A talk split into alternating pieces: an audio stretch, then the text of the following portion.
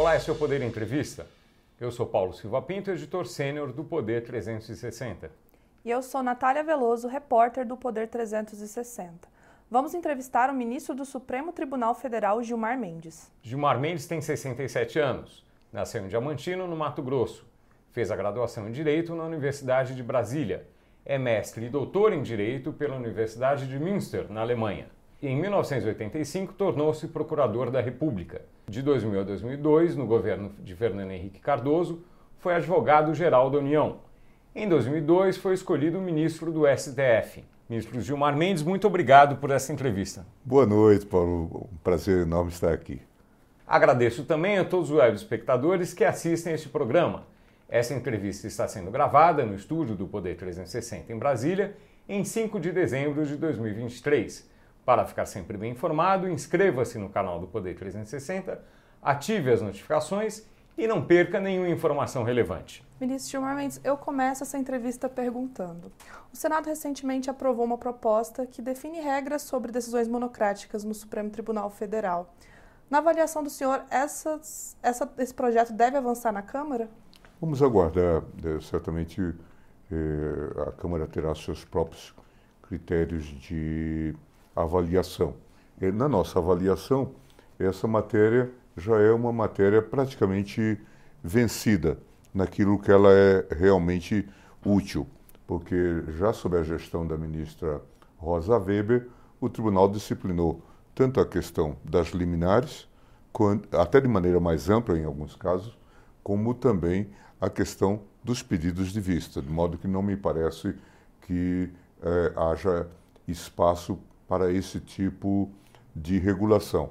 Por outro lado, a proibição de concessão de cautelares em determinados casos pode resultar numa desproteção eh, do sistema constitucional como um todo. Em muitos casos, as liminares são necessárias exatamente porque há uma urgência que não pode, não dispensa eh, a providência de maneira eh, imediata. Nós vimos agora recentemente nesse episódio dos precatórios, da declaração de inconstitucionalidade dos precatórios.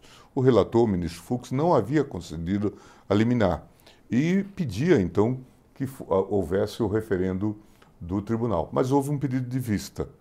E aí nós tínhamos uma condicionante. Para ser, serem pagos os precatórios a partir do ano que vem, nós precisávamos de ter uma decisão num tempo hábil.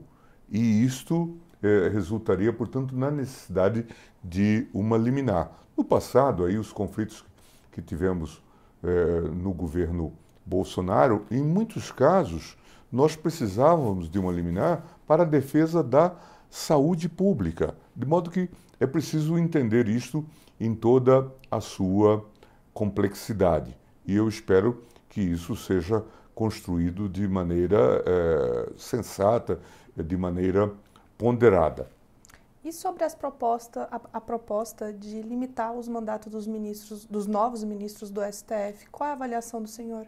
Também aqui me parece que o tema é de extrema complexidade e precisa ser discutido é, com muito cuidado.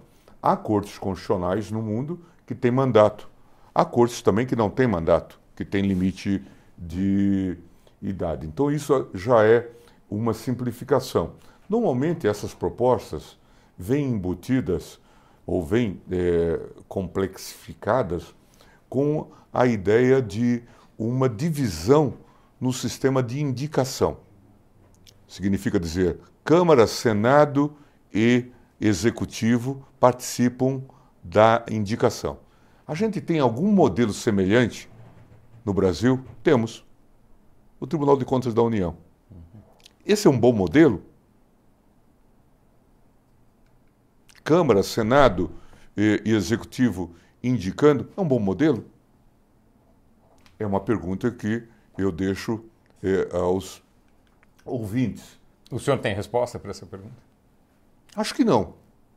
Se nós formos replicar o modelo do TCU, certamente não é, é o bom modelo. Ah, mas nós podemos colocar é, a OAB para definir. As escolhas da OAB é, merecem consenso? Alguém tem criticado isto? Ou mesmo a escolha de tribunais?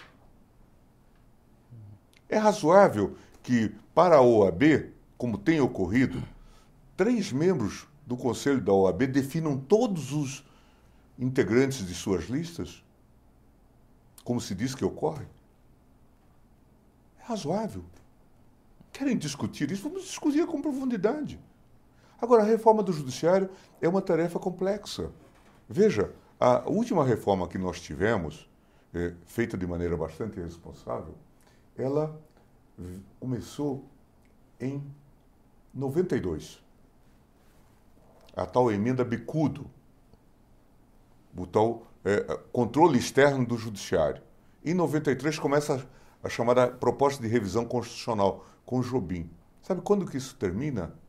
Em 2004. São 12, 13 anos discutindo essa matéria. É preciso entender essa complexidade. É, não é muito fácil você mudar um modelo que remonta a Rui Barbosa, 1890. Ah, deu certo, deu errado. Na verdade, nós precisamos compreender as instituições de, eh, com essa complexidade. Eu não posso eh, sentar aqui e dizer agora eu tenho uma série de ideias de reformas e vou mudar todo o sistema constitucional. Eu sempre lembro, Paulo e Natália, do Reformador da Natureza, um personagem de Monteiro Lobato, que saiu fazendo a reforma da natureza e disse: a jabuticabeira é uma árvore muito frondosa. E por que que é, as, as abóboras estão no chão? As abóboras deveriam estar lá em cima, na jabuticabeira. E ele, como estava muito cansado, Américo Pescapisca era o nome dele. Ele coloca as abóboras lá, imagina-as lá, mas decide tomar, tirar uma soneca debaixo da frondosa jabuticabeira. E lhe cai uma jabuticaba no nariz. E ele diz: É, talvez não seja uma boa ideia colocar as abóboras lá. É preciso que a gente compreenda é, é, a, a, complexidade do sistema. Ministro, uma, uma crítica uh, frequente a algumas decisões do STF é que elas estabelecem regras que, de acordo com esses críticos, deveriam ser estabelecidas pelo, uh, pelo legislativo. Qual a sua avaliação sobre isso? Todo esse é um debate válido e, e importante. Primeiro, não se pode esquecer que a Constituição de 88 introduz um sistema de controle da omissão legislativa inconstitucional. Por quê? Porque nós tínhamos várias promessas no texto constitucional que não eram contempladas e o legislador nada fazia. E nós dizíamos, essa agora é uma political question, é apenas uma questão política. Veio então o, o Constituinte de 88 e disse: não, nós vamos criar mecanismos para controle da omissão legislativa inconstitucional. E cria o mandado de injunção e cria a ação direta por omissão. Então, se colocam essas alternativas. E o tribunal passa, inclusive, a apelar ao Congresso Nacional, muitas vezes, para legislar sobre determinados temas. E muitas vezes o Congresso não responde. E o tribunal então passa a fazer algum tipo de experimento, colocando uma legislação no lugar. Vou dar um exemplo que é conhecido de todos: direito de greve do servidor público. E é um direito que precisa também de limitação. É um direito que se tem que exercer com responsabilidade. Então, exatamente 2006, 2007, Naquela quadra em que tivemos o acidente da Gol, aquele choque com o Legacy, aí tivemos também uh, motins, greves de controladores de voos, todo aquele quadro, o tribunal se debruçou sobre isso. E disse: vamos aplicar a lei de greve do serviço privado ao serviço público. Desde então, portanto, acabaram aquelas greves que eram também férias. O servidor entrava eh, em greve e recebia por isso. Tribunal delimitou, como já havia limites para o servidor privado. Tem legislação sobre isso até hoje? Não. A lei que está em vigor foi a decisão do Supremo Tribunal Federal a propósito. Então, é, é preciso discutir isso com essa amplitude, com essa visão. Há outros exemplos bem-sucedidos. a discussão, por exemplo, sobre o aviso prévio proporcional. Depois que o tribunal começou a discutir a questão do aviso prévio proporcional e o direito que teria alguém que já tinha muitos anos de ter um aviso prévio superior àquele regular, o Congresso regulou. Mas veja, é, esse é sempre um diálogo institucional é, complexo. Agora, a Constituição, ela própria cobra do tribunal é, uma postura mais ativa a partir desses casos do controle da omissão legislativa inconstitucional. Infelizmente, nós temos uma Constituição muito detalhada que contém ainda muitas promessas que não foram ainda satisfeitas. O senhor citou exemplos, eh, quer dizer, esse exemplo dos controladores, que é uma coisa que uh, não foi contestada, que, uh, e, e, cujo efeito dura muito tempo e, e talvez funcione muito bem. Uh, há outras situações mais recentes em que houve julgamentos, alguns não concluídos no, no STF, e que resultaram em, em projetos do, no legislativo se contrapondo a isso. É o caso das drogas, é o caso do, do marco temporal. É, é, essas, essas decisões do, do Congresso, esse embate, aparente embate, isso enfraquece o STF? Não, eu acho que é um, é um modelo de diálogo é, que é, se estabelece. Vamos pontuar cada caso. O caso das drogas, a rigor, nós temos uma legislação que é de 2006 que já é, se não descriminaliza, despenaliza o uso de drogas. Não permite que a pessoa seja presa por isso. Só que nós temos uma confusão que leva a um empoderamento da polícia, que é qual é a quantidade de drogas que o indivíduo deve portar para ser considerado usuário ou para ser considerado traficante. O ministro Alexandre fez um detalhado eh, estudo sobre isso e mostrou que em São Paulo, cada delegacia tem um critério para esses fins. E o resultado é que nós, com isso, enchemos mais cadeias com essas pessoas. 40% da, dos nossos presos, desses 800 mil presos hoje, estão presos por conta de tráfico de droga. E pode ser tráfico de droga em grande escala, transportando caminhões, transportando carros, transportando eh, em aviões, como pode ser, e às vezes chega na, na turma, dois gramas de maconha ou de cocaína. É razoável isso? Então, o que o tribunal estava discutindo, apenas seguindo inclusive experiências internacionais bem-sucedidas, como a de Portugal, que nesses casos não seria só o caso de despenalizar, mas de descriminalizar o, o porte de drogas. Mas também não se tratava de eh, simplesmente dizer, não, isso você vai poder usar drogas num coffee shop. Não. É, podemos tratar como um problema administrativo, podemos ter internação. Isto vira um tema de terapia. Portanto, um tema de saúde pública. Tanto é que em Portugal há uma audiência, a expressão portuguesa é interessante, uma audiência de admoestação um aviso de que a droga faz mal, de que as pessoas. E em casos gravíssimos, se permite até mesmo a internação. Mas não se trata num juízo criminal. Por quê? No momento que a pessoa é colocada num juízo criminal, ela já passa a ter um registro de envolvimento com drogas. E isso é ruim para o próprio processo de reeducação e de ressocialização. Na outra temática, a questão do, do marco temporal, Aqui, o tribunal, num dado momento, decidiu que era preciso fixar uma baliza e a fixou. Caso de Raposa Serra do Sol tinha sido fixado, tinha sido e o tribunal preservou a demarcação de Raposa Serra do Sol, mas disse: doravante, é, não se façam mais demarcações se não se comprovar a presença de indígena na área em 5 de outubro de 88. É claro que há nuances e que há situações determinadas. Até o caso que o ministro Fachin trouxe é um caso específico de Santa Catarina em que se discute essa questão. Os índios não estavam lá em 5 de outubro porque foram expulsos. Aí havia os, ca os caçadores ou matadores de índios, ou coisas do tipo, remontando aos anos 30 e coisas do tipo, que também já havia ressalva no caso de Raposa Serra do Sol.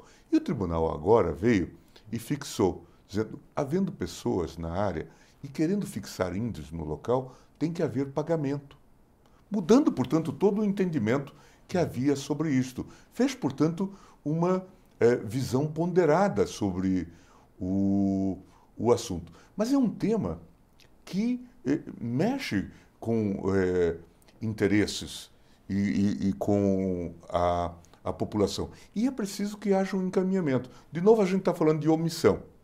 Nós estamos falando desse dispositivo da Constituição, Constituição que fez 35 anos, agora em 5 de outubro. E essa norma está lá sob demarcação desde o dia 5 de outubro de 88. Veja que nós tivemos aqui uma eh, brutal omissão administrativa. Não, não demarcamos as áreas.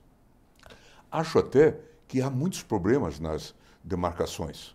E em muitos locais, esses conflitos têm a ver com as próprias concepções eh, que se desenvolvem. A ideia, eh, esquecem que no dispositivo constitucional que trata desse assunto, fala de que é necessário dar eh, ao índio um espaço para ele desenvolver dentro do seu habitat, consonante com as suas necessidades. Então, é preciso que haja esse dimensionamento. No momento que a gente sai correndo, treina, é, seguindo a opinião de antropólogos, eu até vivenciei uma situação caricata, é, uma vez que visitei o sul da Bahia, em que se dizia que havia lá é, uma ação muito politizada de um tuxau chamado Babal, e, e, e, que ele invadia propriedades e, e tudo mais. Quando eu voltei a, a Brasília, eu liguei para o, o, Cardoso, ministro da Justiça, e disse, Cardoso, há uma situação de insegurança no sul da Bahia. Ele disse, é, a gente está com um grave problema lá, porque é, a FUNAI contratou uma antropóloga portuguesa mas ela acha que aquela área toda deveria ser uma província de Valença. E, portanto, isso deveria ser independente do estado da Bahia. Mas ela tem um diálogo difícil conosco agora, porque ela está em Timor-Leste. Veja aonde que nós chegamos nessa matéria. É? Portanto, há uma série de coisas erradas no próprio processo de demarcação que poderia ser é, mais racional.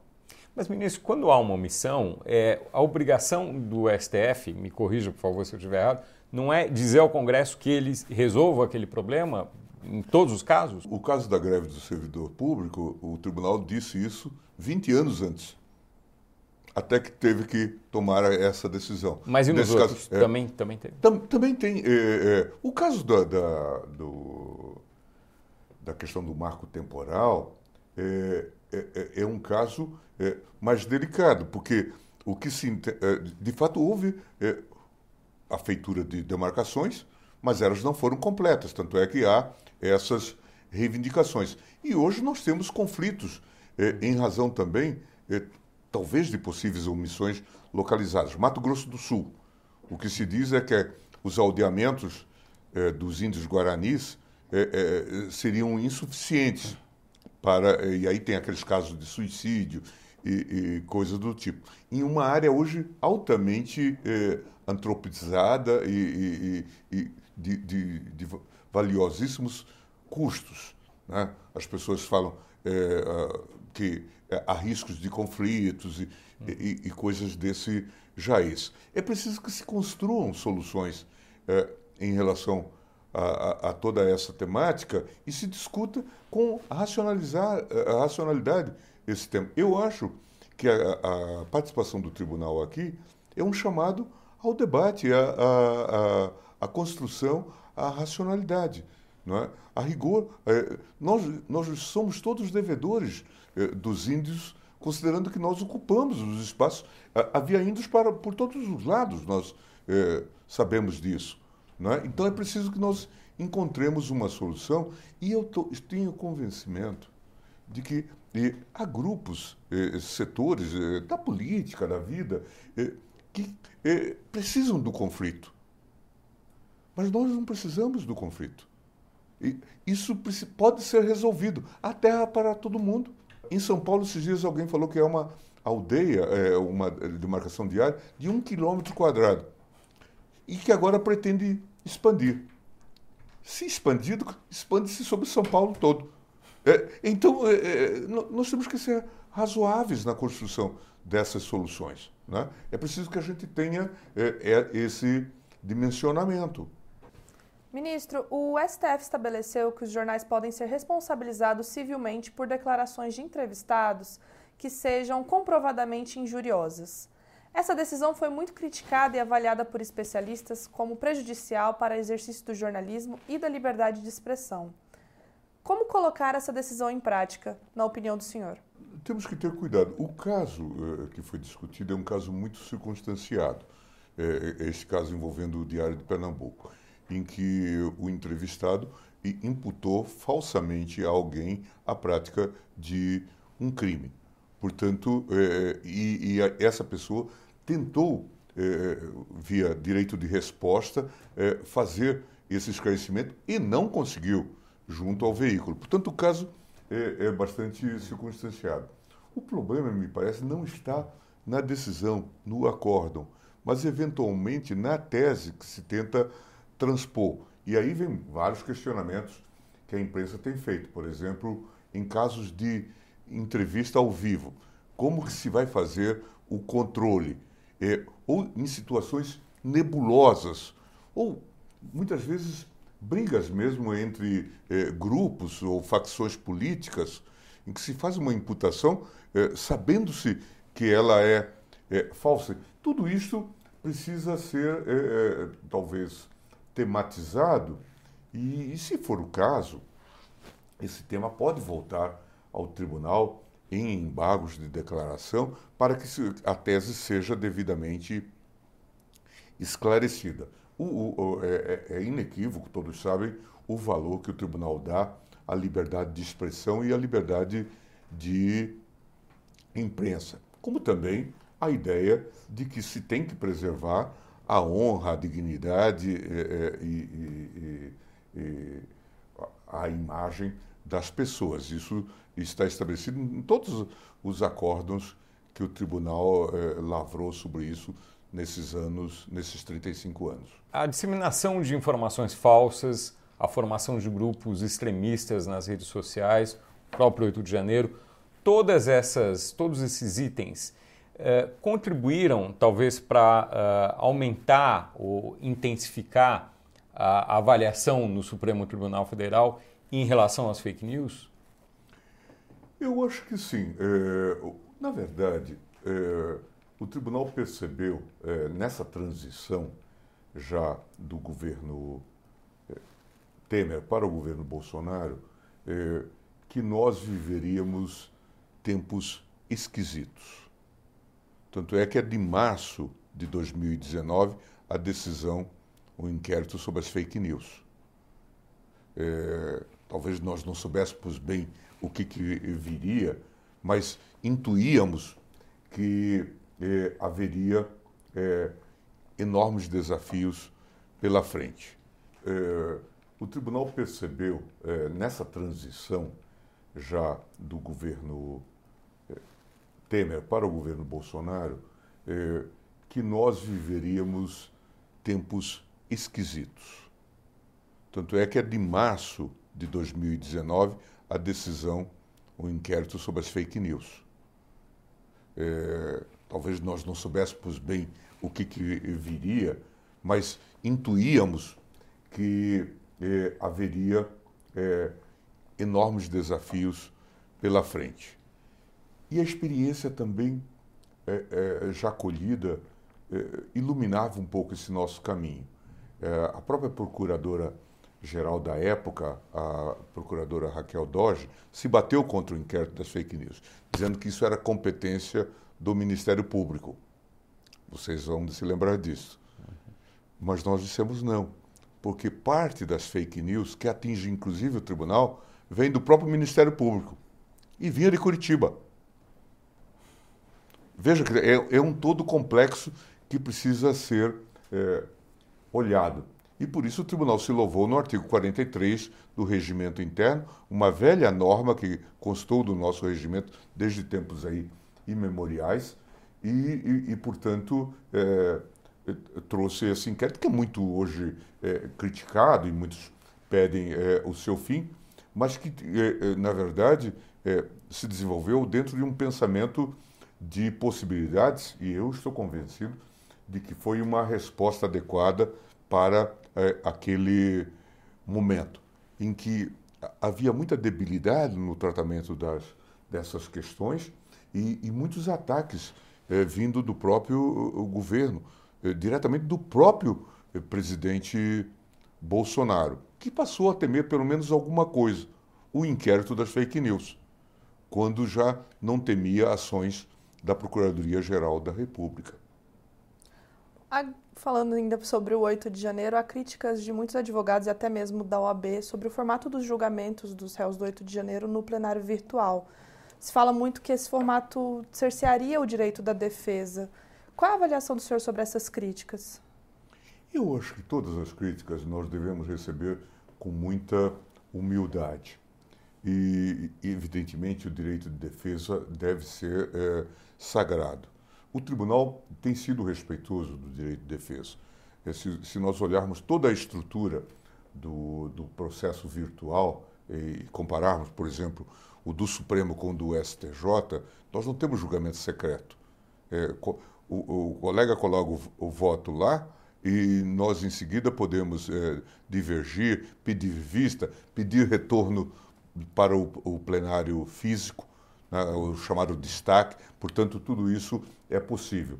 E a apresentação da defesa também é facultada. Nós recebemos, eh, ainda agora, antes de vir para cá, eu, eu estava recebendo advogados que trazem memoriais sobre eh, o plenário eh, físico e sobre o plenário virtual. Portanto, nós procuramos ter eh, eh, o maior número de informações eh, possíveis. E tudo aquilo que for passível de ser feito em relação ao a melhoria no, do sistema, nós temos que fazer. Agora, nós não temos como renunciar ao plenário virtual, porque foi isso que nos permitiu dar vazão a esse número imenso de processos. Os senhores acompanham os julgamentos no plenário físico e veem as dificuldades com sustentações orais, eh, pedidos de vista, interrupções as mais diversas, que fazem com que, às vezes, nós consigamos julgar um caso, ou às vezes nenhum, não é? numa sessão do Supremo Tribunal Federal. Ou levemos 12 ou 13 sessões para julgar, por exemplo, o caso do juiz de garantias. Né? Portanto, temos aí eh, problemas de funcionalidade que estamos a discutir, que estamos a, a, a, debater.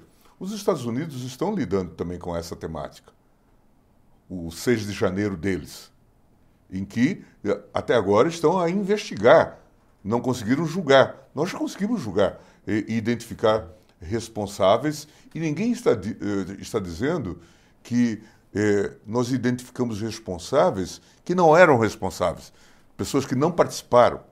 Alguns até discutem a dosimetria, a pena, mas não discutem eh, a participação nesse episódio. De modo que eh, nós devemos receber essas críticas eh, com muito respeito, com muita humildade, devemos estar atentos à melhoria do sistema de julgamento. Eh, nós somos radicais em relação a isso.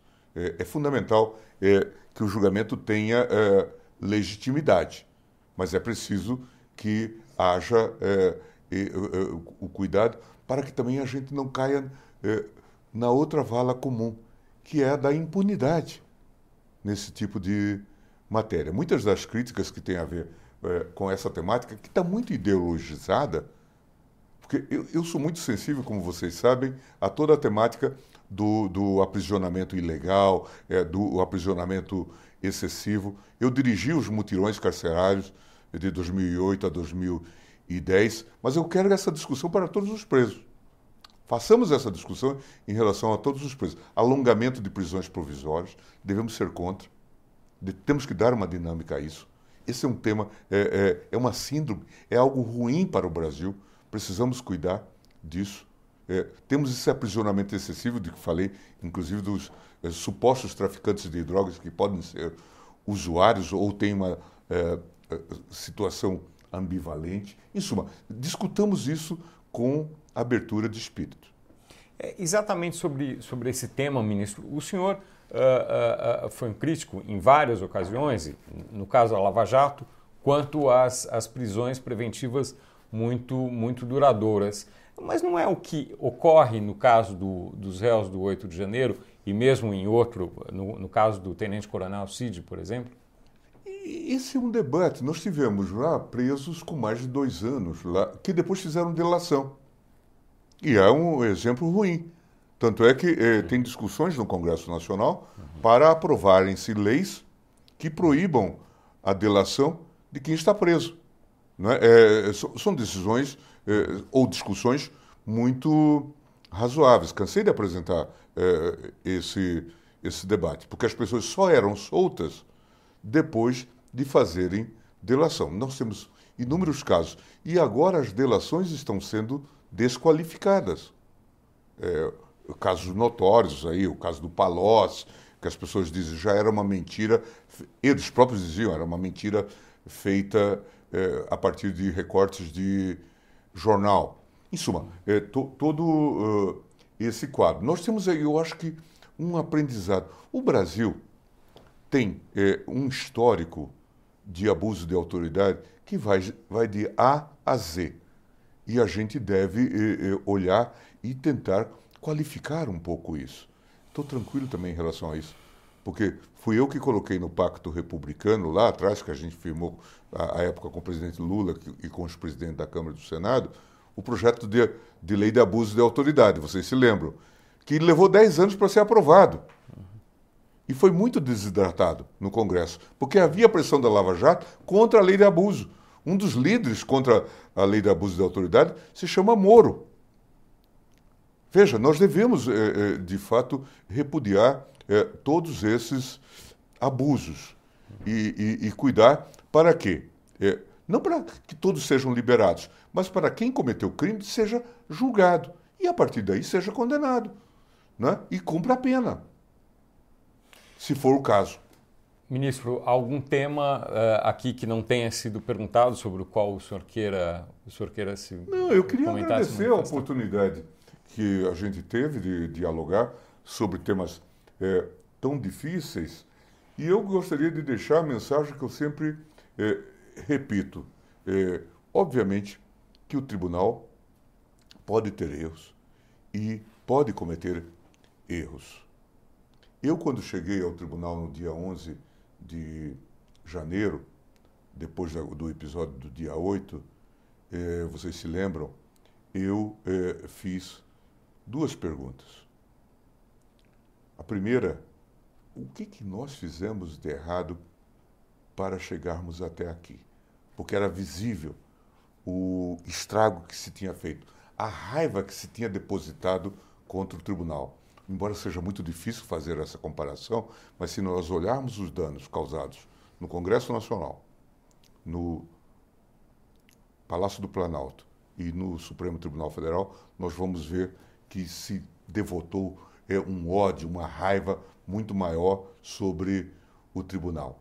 A outra pergunta, e essa pergunta a gente tem que continuar respondendo, é: o que, que nós devemos fazer para evitar que isso se repita?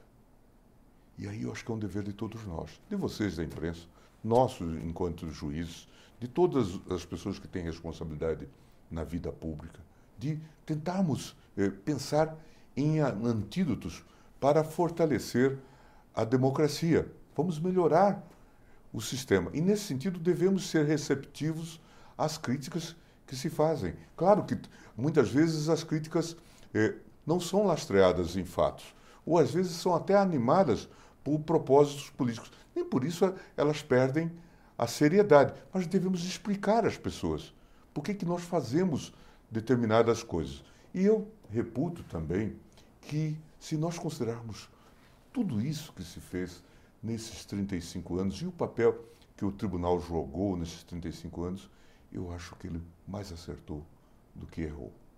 Chega ao final essa edição do Poder Entrevista. Em nome do jornal digital Poder 360, eu agradeço ao ministro Gilmar Mendes. Eu agradeço a oportunidade, Paulo, Natália. É, é um prazer sempre estar aqui. Agradeço também a todos os web espectadores que assistiram a este programa.